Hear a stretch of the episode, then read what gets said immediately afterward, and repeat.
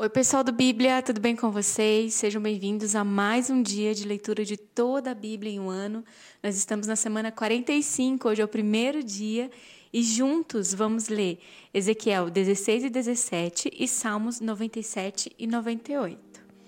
Queria convidar você a fechar os teus olhos e se concentrar, colocar o teu coração diante da presença de Deus nessa hora, convidando o Espírito Santo para estar com você nesse momento. Querido Espírito Santo, enche esse lugar, enche as nossas vidas. Você, Senhor, que está sentado sobre um alto e sublime trono, se faça presente nesse momento, enquanto nós estamos, seja lá onde for que você esteja, no carro, lavando a sua louça, limpando uma casa, simplesmente no teu quarto, querendo se encontrar com o Criador. Espírito Santo, enche as nossas vidas. Nós queremos a Sua presença real, nos conduzindo, nos movendo, nos enchendo, até transbordar, Senhor. Senhor, que aquilo que fazemos seja um transbordar, um reflexo de quem você é. Nós te amamos, Senhor, e reverenciamos a Tua presença. Senhor, não queremos mais é, estar atento desatentos ao novo e vivo caminho que o sangue de Jesus abriu para nós, numa direção diferente, onde a nossa vida ela não é mais concentrada é, no nosso egocentrismo ou na nossa bondade que a gente se esforça em fazer tudo certinho, Senhor. Mas nós sabemos, Senhor, que melhor é viver na tua presença, Senhor. Agora o nosso apetite é diferente, Senhor. Nós queremos algo melhor do que uma vida de bênção, Senhor. Nós queremos ser alcançados, Senhor, pela maturidade que dá valor à bênção da tua presença, Senhor. Nós queremos desenvolver a preferência por você, Senhor. Nós preferimos você, a sua intimidade. Por isso nós te pedimos, Senhor, nessa hora. Seja íntimo do nosso coração, Senhor. Seja íntimo, Senhor, daquilo que está no mais profundo das nossas motivações, Senhor, e alinha o nosso coração, Pai. Que os nossos atos de justiça, quando se fizerem manifestos, sejam um reflexo de uma vida de adoração, que nada mais quer do que estar contigo e te contemplar em todo tempo, em todo momento, te agradando em obediência e amor. Em nome de Jesus. Amém. Ezequiel capítulo 16. Então recebi outra mensagem do Senhor, filho do homem: faça Jerusalém ver como são detestáveis os seus pecados. Transmita-lhe esta mensagem do Senhor soberano: você não passa de uma cananeia. Seu pai era morreu, a sua mãe era hitita, e no dia em que você nasceu, ninguém cortou seu cordão umbilical, nem a lavou, nem a esfregou com sal, nem a enrolou em panos, ninguém teve a compaixão e nem cuidou de você. No dia em que nasceu, você foi rejeitada e abandonada num campo. Mas eu passei por lá e te vi, indefesa, espermeando em seu sangue, e lhe disse: Viva! Eu a fiz desenvolver-se como uma planta no campo. Você cresceu e se tornou uma linda joia. Seus seios se formaram e seu cabelo cresceu, mas você continuava nua. Quando eu passei por você outra vez, eu vi que já tinha idade suficiente para amar. E eu a, eu a envolvi com o meu manto para cobrir a sua nudez e pronunciei meus votos de casamento. Fiz uma aliança com você diz o Senhor soberano, e você se tornou minha. Então lavei você, limpei o sangue e passei óleo perfumado em sua pele. Eu lhe dei roupas caras de linho fino e de seda com linho dos bordados e sandálias feitas do mais excelente couro de cabra. Também lhe dei belas joias, pulseiras e lindos colares, uma argola para o nariz, brincos para as orelhas e uma bela coroa para a sua cabeça. Assim, você foi enfeitada com ouro e prata. Suas roupas eram feitas de linho fino e seda e tinham lindos bordados. Você comia os alimentos mais seletos, farinha da melhor qualidade, mel e azeite, e se tornou mais linda do que nunca. Parecia uma rainha e de fato era. Sua fama logo se espalhou por todo o mundo por causa da sua beleza. Eu a vesti com meu esplendor e aperfeiçoei sua beleza, diz o Senhor soberano.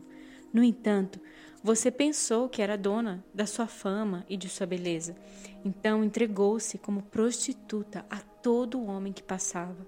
Sua beleza estava à disposição de quem a pedisse.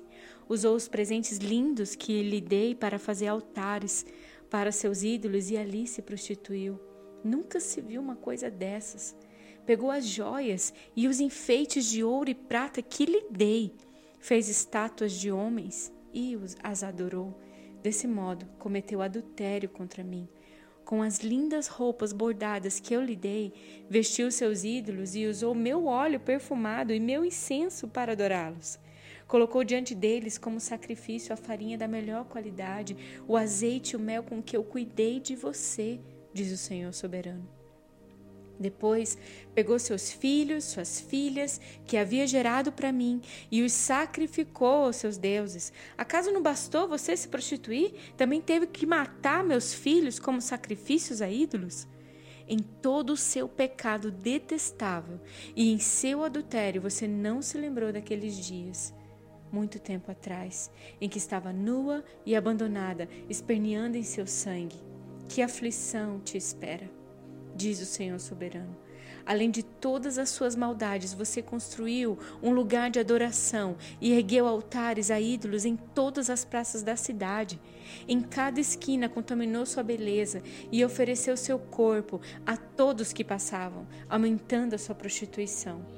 Então acrescentou a seus amantes o lascivo Egito e provocou minha ira com promiscuidade cada vez maior. Por isso eu a feri com minha mão e reduzi o seu território. Entreguei-a a seus inimigos, os filisteus, e até eles ficaram espantados com a sua conduta depravada. Você também se prostituiu com os assírios. Parece que nunca se cansa de procurar amantes, e mesmo depois de se prostituir com eles, não ficou satisfeita? Acrescentou a seus amantes a Babilônia, terra de comerciantes, mas ainda assim não se contentou.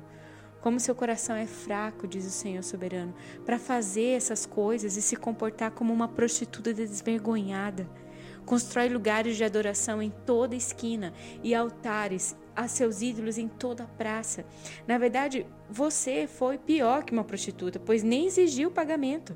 Sim, você é uma esposa adúltera que acolhe estranhos em vez do marido. As prostitutas cobram por seus serviços, mas você não. Oferece presentes a seus amantes e os suborna para adulterarem com você. Faz, portanto, o contrário das outras prostitutas. Paga os seus amantes em vez de eles pagarem para você. Portanto, prostituta, ouça essa mensagem do Senhor.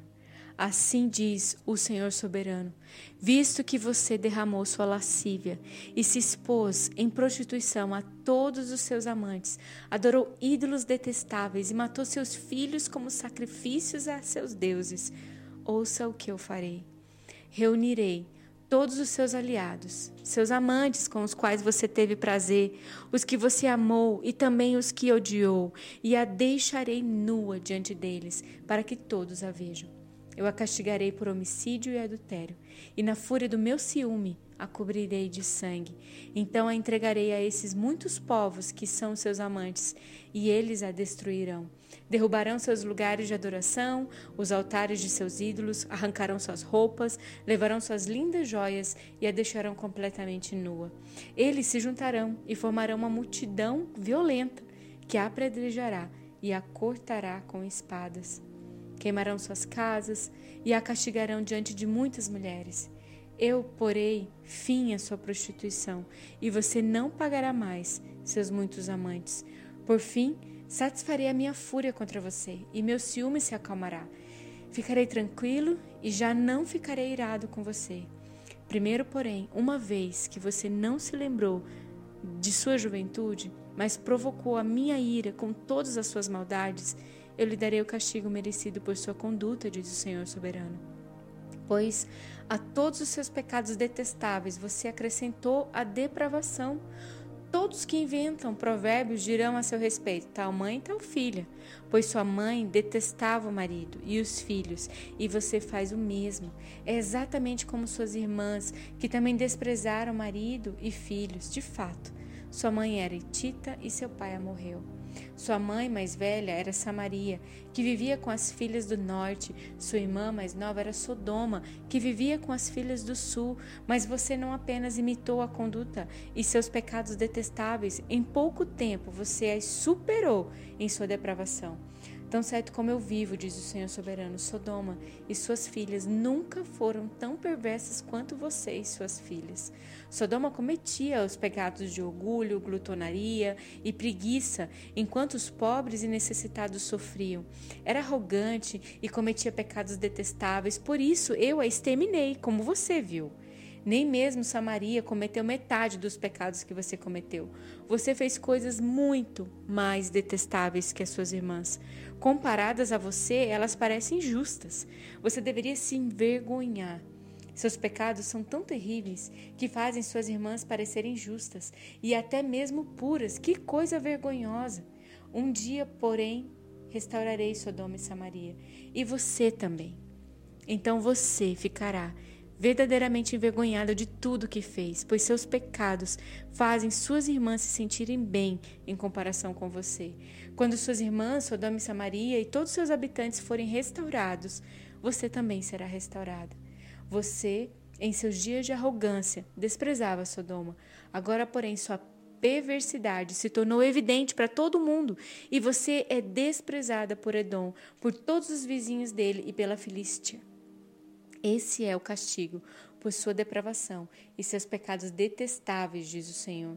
Assim diz o Senhor soberano: Eu lhe darei o que você merece, pois não levou a sério seus votos solenes e quebrou a sua aliança. Contudo, me lembrarei da aliança que fiz com você em sua juventude e estabelecerei com você uma aliança permanente. Então você se lembrará com vergonha de tudo que fez. Farei que suas irmãs, Samaria e Sodoma, se tornem suas filhas, embora elas não façam parte da nossa aliança. Reafirmarei minha aliança com você, e você saberá que eu sou o Senhor. Você se lembrará de seus pecados e ficará calada de tanta vergonha quando eu perdoar tudo o que fez. Eu, o Senhor soberano, falei. Uau, gente, Ezequiel é um livro profético. E essa passagem é justamente o Senhor se apresentando como um esposo. Jerusalém é Israel, é uma nação escolhida, é um povo de propriedade exclusiva do Senhor. É uma nação que Deus escolheu no coração dele que fosse totalmente dele, separada para ele. E o Senhor, todo o tempo da história, cuidou dela, fez tantas coisas magníficas para ela no Monte Sinai. Os dez mandamentos, se você perceber e colocar sob essa ótica, é como se fossem os votos de casamento. Fala sobre fidelidade, fala sobre você me colocar é, em primeiro lugar, para você se, é, se guardar, para você guardar o sábado, tipo, tira um tempo para mim. Então, é, é algo muito especial que acontece entre o Senhor e a nação de Israel. E é, é isso que se trata. E esse, essa, essa nação, ela pecou tanto, ela foi tão fundo é, na sua depravação que o próprio Deus está relatando e fazendo uma metáfora aqui em relação como se fosse um casamento, né? Fazendo essa comparação.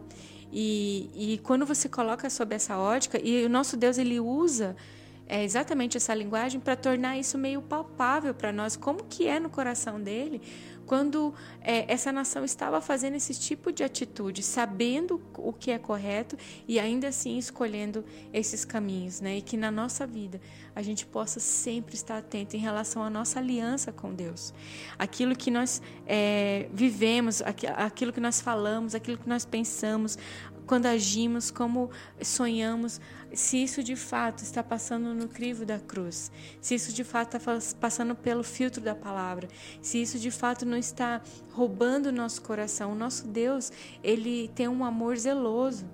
E, o Espírito Santo, a Bíblia fala que ele tem ciúmes de nós. Ele nos ama como um furacão. E, e nós estamos debaixo desse vento de misericórdia, né? Sendo justamente atraídos para Ele, né? Porque a nossa tendência, nós fomos criados na essência para adorar. Nós, Deus colocou algo em nós que foi feito para adorar.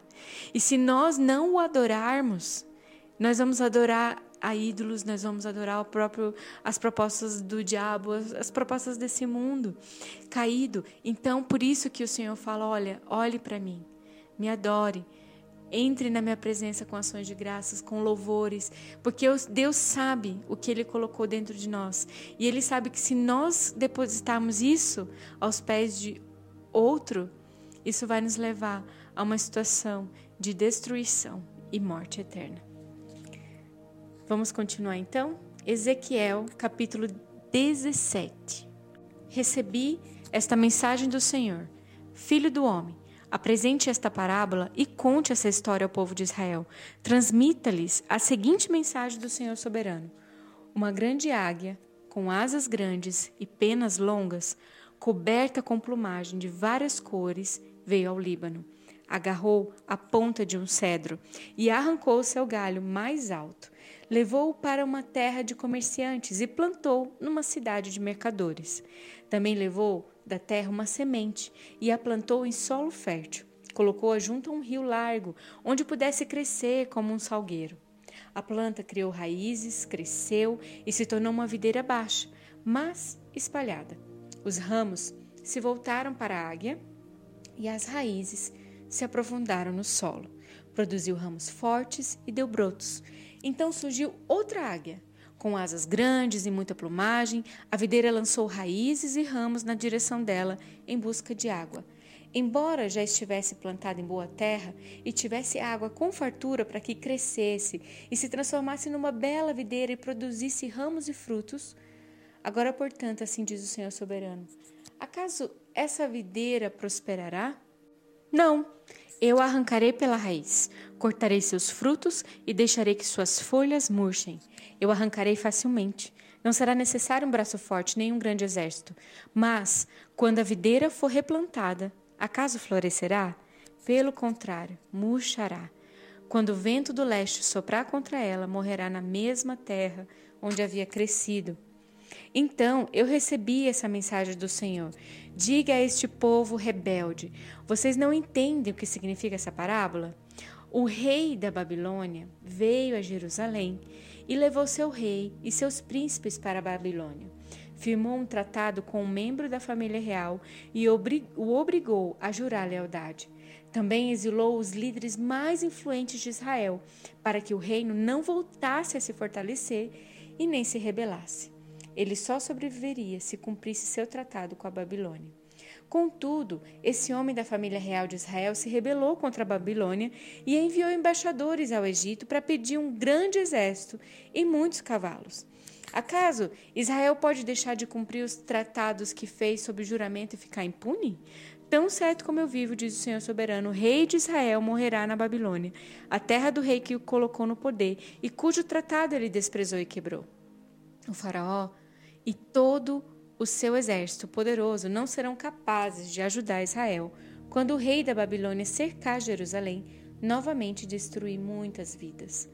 Pois o rei de Israel desprezou o seu tratado e o quebrou depois de jurar obediência, portanto, ele não escapará.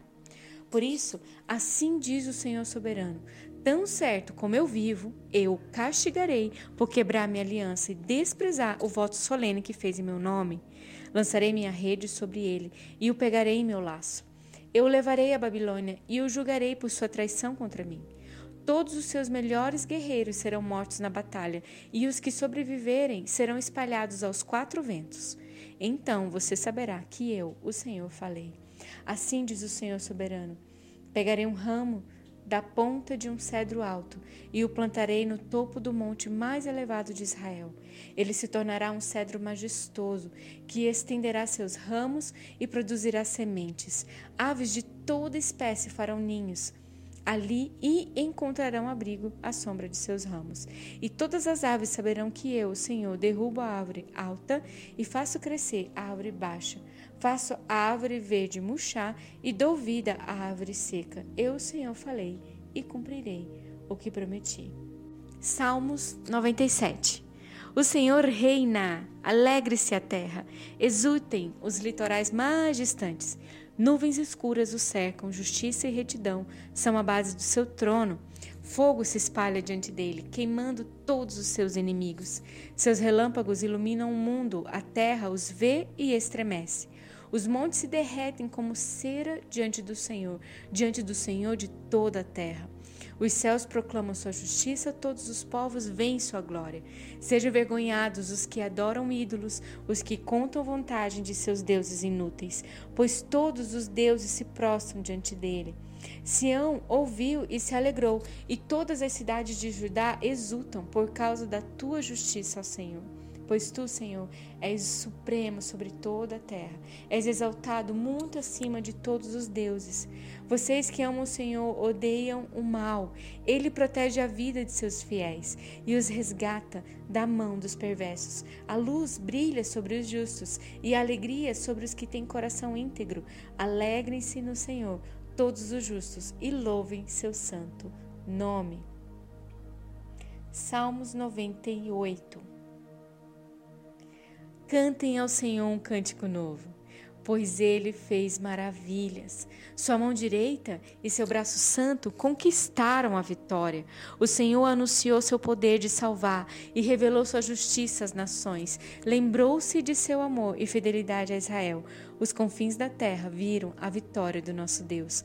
Aclame ao Senhor todos os habitantes da terra. Louvem-no em alta voz com alegres cânticos. Cantem louvores ao Senhor com harpa, com a harpa e com cânticos harmoniosos, com trombetas e ao som de cornetas. Exultem e cantem diante do Senhor, o Rei. Deem gritos de louvor o mar e tudo que nele há, e também a terra e todos os seres vivos. Os rios batem palmas, os montes, montes cantam de alegria diante do Senhor, pois ele vem julgar a terra, julgará o mundo com justiça e as nações com imparcialidade. Uau! Glória a Deus pela leitura de hoje. Se você percebeu, a gente começou falando sobre a questão da adoração, né? Que nós fomos criados, somos seres adoradores, né? E agora eu quero pontuar com você é, que o Espírito Santo está nos convidando para uma maturidade maior em relação à nossa fé, em relação a essa verdade que existe a nosso respeito, da forma como fomos criados. Somos adoradores, mas nós adoramos a Deus não pelo que ele faz, e sim por quem ele é.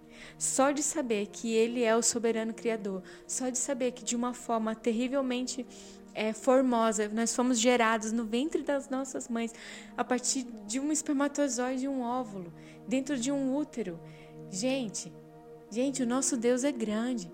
Ele é o Criador de todas as coisas. Ele nos colocou dentro de uma Via Láctea com mais de bilhões de Via Lácteas, mais bilhões de galáxias, né? Ele é altíssimo e tremendo. Ele é o grande rei de toda a terra, que nos livra do mal e que nos dá poder para guerrear. Ele é o nosso soberano Deus. E só por isso ele já é merecedor. Só por isso ele é digno. Ele é digno. Ele é digno. Adore ao Senhor. Louve ao Senhor no dia de hoje. Seja exaltado, Senhor, engrandecido. Poderoso é o seu nome, não há nada que se compara, Senhor, à tua grandeza, e apesar da tua grandeza, você olha, você se inclina para nós e nos ama assombrosamente. Obrigada, papai. Abençoe o dia de cada um no dia de hoje e que possamos amanhã seguir com a nossa leitura juntos. Amém? Deus abençoe.